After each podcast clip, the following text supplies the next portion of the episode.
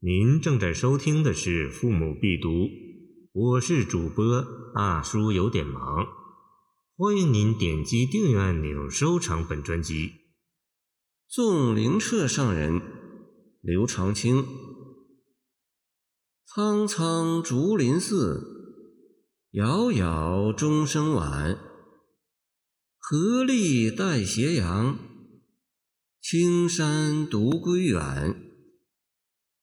上人就是和尚，是对和尚的尊称。灵澈，俗姓汤，会稽人，今浙江绍兴。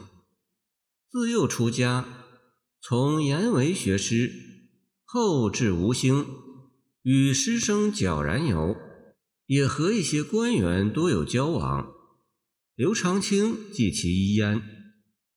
作者选取在傍晚时分。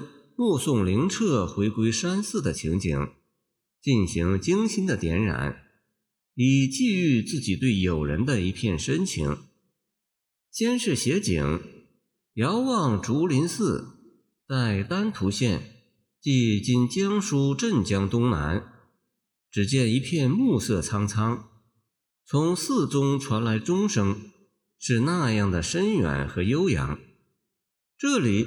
晚字用得很巧，不仅点明了送人的具体时间，正是山寺的晚钟响了，僧人应该回山的时候了，而且还用晚字来修饰那种杳杳钟声，仿佛那远远传来的钟声也带上了时间的概念。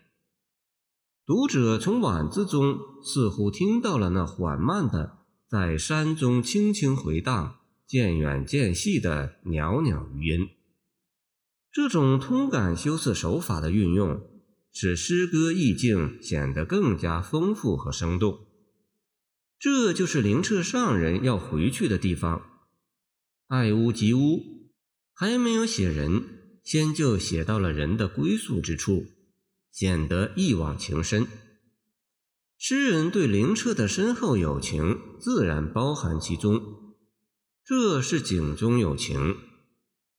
后两句就直接写人，先是描写灵澈的形象，他头戴着斗笠，站立在斜阳之中，那夕阳的余晖映照在他身上，微透出红色，这是一个很美丽的剪影。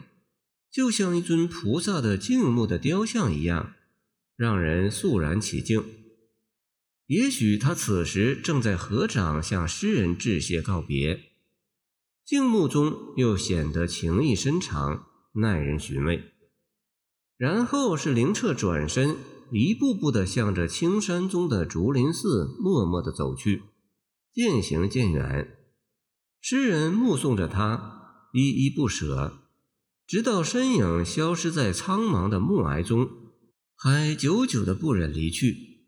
这是情中有景，全诗情景交融，浑然一体，情意质朴深挚，境界显远幽深，表现出朴素自然、清秀雅致的诗风，真是青词妙句，令人一唱三叹。见清代宋洛。《漫堂说诗》，这是一首超好的诗。诗人以二十个闲淡的字面，写出了一个深邃的意境。诗人提炼了几个意象：一座寺庙，画外的钟声，一道青山，西下的夕阳，和一个踽踽独行的僧人。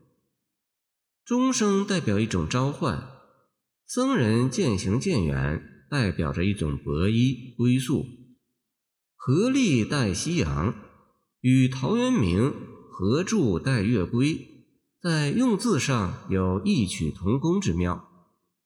归宿的感觉真好。冯雪宿芙蓉山也写归宿，但那是出门人对家的归宿，是人生的况味。这是出家人灵魂的归宿。是超越人生的况味，所以深邃。感谢您的收听，我的 QQ 号码幺七二二九二二幺三零，希望您继续收听我们的后续节目。如果您喜欢我的作品，请关注我吧。